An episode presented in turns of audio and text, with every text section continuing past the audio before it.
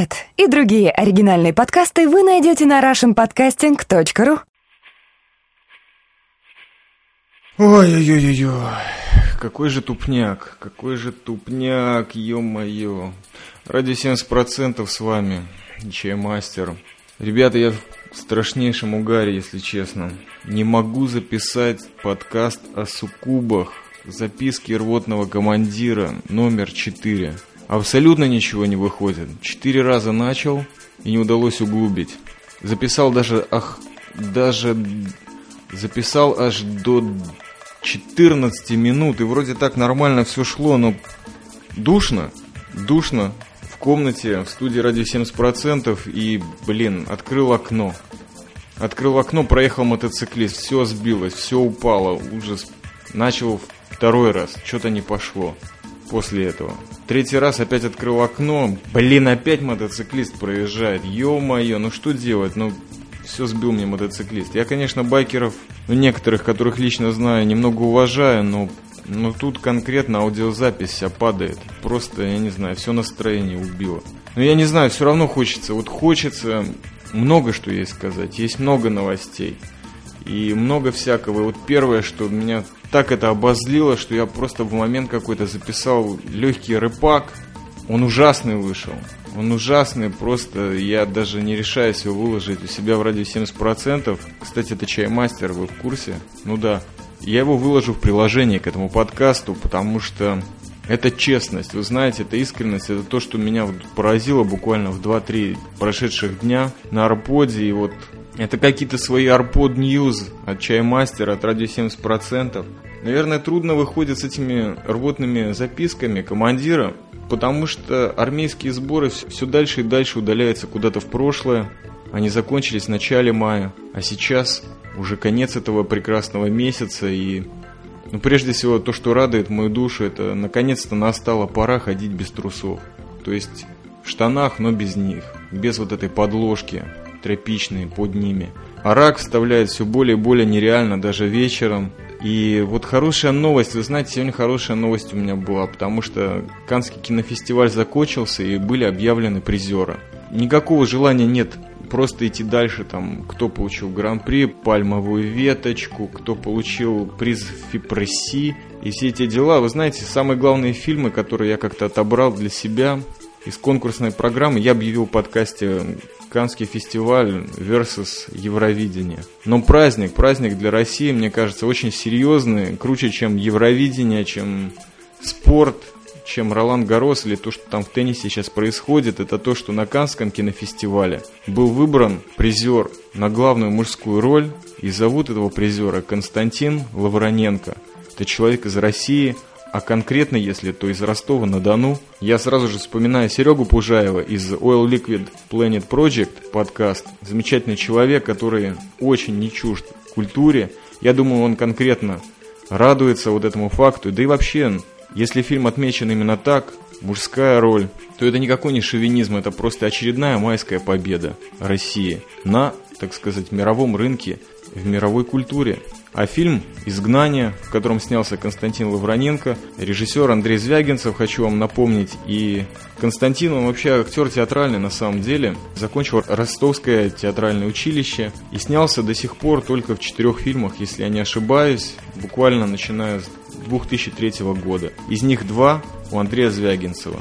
Замечательный актер. Я думаю, что и фильм который оформил его актерскую работу, тоже потрясающий. Обязательно его посмотрю. Другие новости, которые у меня тут случились, в своем сотовом телефоне Nokia 6020 я наконец-то пробил прогерскую барыжную программу, которая наконец-то перебивает все файлы из телефона в компьютер. И нашел парочку замечательных старых записей диктофонных. Одну в скором времени, я надеюсь, вам выложу. Это музыка очень древнего музыкального аппаратика, который называется полифон. Вот вы знаете, меня, как всегда, на старину тянуло. А записано на моей бывшей родине, но не в Риге, а в таком городе Двинске, который еще является родиной другого человека, Марка Ротко. Замечательный абстракционист, который, в общем-то, как художник вырос в Америке, но родился в Двинске или в Даугавпилсе. Очень приятно было все эти записи вытащить, а также я пробил, что могу видео снимать. И вот в качестве бонуса за столь тупой подкаст, который я выпускаю, все же Ну так, чтобы иметь для себя пример. Я прилагаю к нему, к этому аудиофайлу, видеофайл, где впервые я и АУ участвуем на конкретной совместной работе, на сборке для ментов. Как всегда, очень много чаймаста, но не больше, чем на минуту. И в конце финально АУ. Вот посмотрите, может быть, вас как-то повеселит это немножечко. А также от э, совершенного тупника душевного я начал пробивать, что такое израильские подкасты. Обнаружил огромное количество таковых и сайтов, и подкастов, и главный ресурс в Израиле, насколько я понял. Э, сайт называется icast.co.il. И вот задумался, может быть, не начать записывать подкасты на иврите? Ну что, такой мужской голос, иногда веселый, иногда порванный, иногда глючный, черный, но на иврите. Жесткий русский акцент. Может быть, для кого-то это будет комедия? Ну, посмотрим, тем-то много, как всегда. А пробить еще один рынок, бесплатный, конечно, для меня и для тех, кто слушает, никогда не лишним образом. Все-таки я уже на волне. А может быть, главной причиной к этому настроению послужило мое прослушивание замечательной франко-английской исполнительницы Джейн Биркин, бывшей супруги покойного Сержа Гинзбурга, с которой он записал парочку очень приличных треков и вообще раскрутил эту девушку, которая, помимо всего прочего, еще и была моделью, актрисой, и даже снялась в одном фильме, который сам Серж Гинзбург отрежиссировал.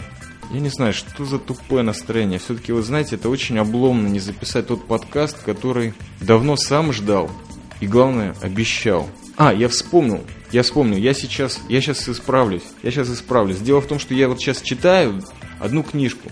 Перед работой, когда жду подвозки или после, или в перерывах, вот меньше курю, зато читаю. Читаю прекрасную книжку известного вам Джорджа Оруэлла. И это одна из первых выизданных книг, которая не, не очень известна, но прекрасные бродяжие темы она тащит в себе и вообще показывает, насколько этот человек имел отношение вот к этим любимым мною бродягам. И сейчас я вам зачитаю кусочек, чтобы опять-таки хоть как-то оправдаться за столь непотребное поведение, недостойное сионского офицера. Секундочку. Я вам сейчас прочту четвертую главу. Итак, Джордж Оруэлл, «Фунты лиха» в Париже и в Лондоне. И, кстати, привет Михалычу, человеку, который очень серьезно читает аудиотексты. Итак, начинаем. Мое преподавание английского внезапно завершилось. Наплывал зной, и один желторотый ленивец, изнемогая над грамматикой, меня уволил. Другой питомец, не предупредив, куда-то переехал, оставшись должным мне 12 франков. Я оказался с 30 сантимами и без крошки табака. Полтора дня я не ел, не курил, а затем, призванный голоданием к решимости, сложил наличное имущество для срочной сдачи в ломбард. Так наступил конец лже о благополучии, ведь вынести чемодан из гостиницы без разрешения мадам Ф. я не мог. Помню, однако, ее удивление, когда я обратился к ней с просьбой, вместо того, чтобы вытащить вещи тайком, популярнейшим трюком нашего квартала было смыться по-тихому. Первый раз я увидел французский ломбард. Через величественный каменный портал, естественно, со скрижалью «Либерте», «Эгалите», «Фратерните», осеняющий во Франции даже двери полицейских участков, входишь в похожее на школьный класс большое голое помещение. Ряды скамеек, на которых человек 40-50. Закладчики отдают у прилавка свои вещи и садятся. Определив цену, клерк выкликивает. «Номеру!» такой-то. На 50 франков. Иногда предлагают всего 15 франков, даже 10, даже 5. Сколько бы ни назначалось, слышит это вся комната. Когда я появился, клерк со скорбленным выражением лица крикнул «Номеру 83! Сюда!» и, мотнув головой, присвистнул, словно подзывая пса. Номеру 83 бородатый старик в застегнутом до горла пальто и с бахромой на брюках пошел к прилавку. Клерк молча швырнул ему узел, не стоивший, по-видимому, ничего. Узел упал на пол и развернулся, продемонстрировав четыре пары теплых кальсон. Грянул общий, невольный смех. Бедняга номеру 83, подобрав кальсоны и бормоча что-то, поплелся прочь. Вещи, которые я давал вместе с чемоданом, стоили при покупке более 20 фунтов и были в хорошем состоянии. Предполагая, что цена им фунтов 10 и дадут четверть, ждешь в ломбарде обычно четверть цены, стало быть франков 300, я не тревожился. Но в худшем случае получу 200. Наконец прозвучало «Номеру 97». «Да», — поднялся я. «70 франков?» 70 франков за вещи стоимостью 10 фунтов? Но спорить не приходилось. Никто не пытался возражать, и заклад его тотчас был отвергнут. Взяв деньги и квитанцию, я вышел. Одежда у меня оставалась лишь то, что было на мне. Пиджак с почти простертыми локтями, пальто, которое еще годилось для ломбарда, и одна сменная рубашка. Позднее, к сожалению, слишком поздно, я узнал, что не стоит посещать ломбард с утра. Французские оценщики, как вообще большинство французов, до обеда в дурном расположении духа. Завидев меня, убиравшая бистро мадам Ф бросила швабру и поспешила мне навстречу. В глазах заметная тревога насчет квартирной платы. «Ну как? Сколько же вам дали? Маловато?» «200 франков», — быстро поговорил я. «Тьенс!» — вскинула брови мадам Ф. «Совсем-совсем неплохо. Хороши уж видно эти английские вещички». Ложь избавила от весьма неприятных объяснений, и, как ни странно, подтвердилось. Спустя несколько дней мне заплатили ровно 200 франков, давно обещанные за газетную статью. С болью, однако же немедленно и до сантима весь гонорар я отдал в счет дальнейших недель у мадам Ф. Хотя жить пришлось проголодь, все-таки была крыша над головой. Найти работу стало совершенно необходимо, и тут мне вспомнился один русский приятель, официант по имени Борис, который, вероятно, мог бы помочь. Мы познакомились в палате муниципальной клиники, где мне лечили ревматизм левого колена. Борис тогда приглашал заходить в случае любых затруднений. Оригинальную личность Бориса, долгое время ближайшего моего сотоварища, надо вкратце обрисовать. Это был крупный, явно военной стати красавец лет 35, правда из-за болезни от длительного постельного режима, чудовищно располневший. Как у всех русских беженцев, за плечами жизнь – полное приключение. Родители, расстрелянные в революцию, были из богачей, сам Борис всю войну прослужил офицером второго сибирского полка, лучшего, по его словам, отряда российской армии. В эмиграции работал сначала на фабрике по производству щеток, затем рыночным грузчиком, а потом плонжером, мойщиком посуды и дорос, наконец, до официанта. Заболел он, когда служил в отеле «Скрип», имея в день по сотне франков чаевых. Мечтой Бориса было стать метродотелем, накопить 50 тысяч и завести аристократический ресторанчик на правом берегу, о войне Борис вспоминал как о счастливейших временах. Война и армия являлись его страстью. Прочтя бесчисленные сочинения по военной истории, он мог в тонкостях разобрать детали тактики и стратегии Наполеона, Кутузова, Клаузевица, Мольтки и Фоша. Все связанное с армией радовало его сердце. Клозери де Лейла сделалась его любимым парижским кафе лишь потому, что рядом стоит памятник маршалу Нею.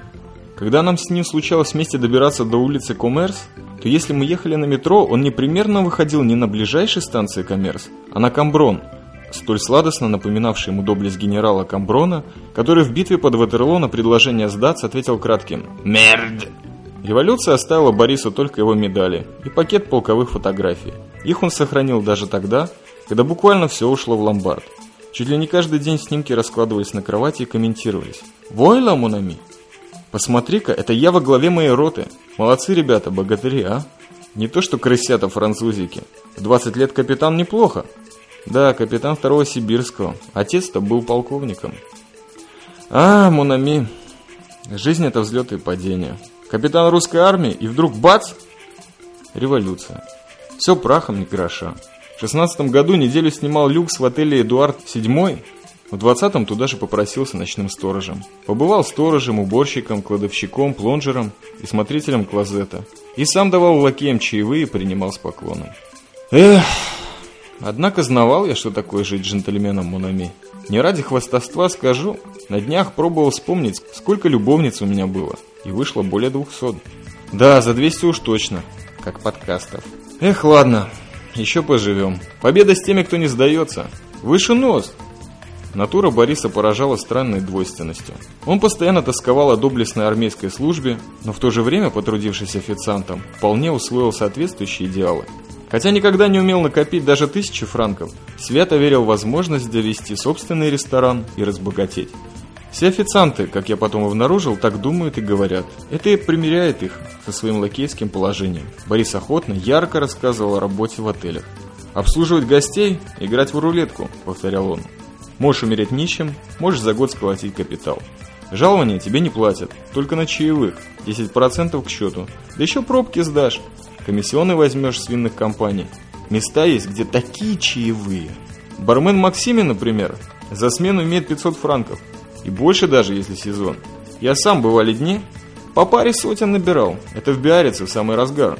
Все там тогда от менеджера до последнего плонжера вертелись 24 часа в сутки. Месяц подряд часов 12 носишься, часика три поспишь и снова.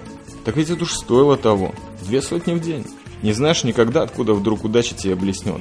Вот как-то я тогда работал в Рояль, один американец перед ужином зовет, велит подать пару дюжин коктейлей с бренди. Я ему на подносе приношу все 24 стакана. «А ну, гарсон!» — говорит мне клиент, пьяный в дым. «Я сейчас пью дюжину, и ты дюжину. Если сразу выпьешь, а потом дойдешь до двери, получишь от меня 100 франков». Я дошел, он дал сотню. И неделю каждый вечер я тот же фортель исполнял. Дюжина коктейлей в глотку, 100 франков в руку. Потом к зиме уже слух прошел. Будто моего клиента под суд за океан отправили.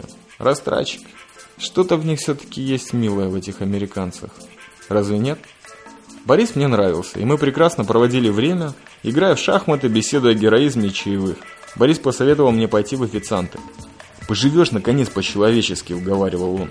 «Когда имеешь место, сотню в день и симпатичную подружку, так очень славно. Писательству, говоришь, тянет. Сочинять это фигня. Писателю один путь в люди выйти – жениться на дочке издателя. А вот официант из тебя получился бы отменный. Только усы сбрить. У тебя главное, что нужно официанту. Ростом высок и по-английски говоришь. Лишь бы вот чертова моя нога стала сгибаться. Ты, Монами, если совсем прижмет, сразу ко мне. Устрою запросто. Не представляя, чем буду питаться, чем платить за жилье, я вспомнил приглашение Бориса и решил навестить его немедленно. Вряд ли меня так просто, как он обещал, возьмут официантом, но мыть посуду я, наверное, сгожусь. Эту работу, конечно, раздобудет. Летом, говорил мне Борис, найти место плонжера, только спросить. Было великим облегчением вспомнить, что есть хоть один дельный друг, способный оказать покровительство. Ну вот, дорогие товарищи, друзья и подкастослушатели, я и закончил этот самый тупой подкаст. И он служит, наверное, для меня своеобразным примером.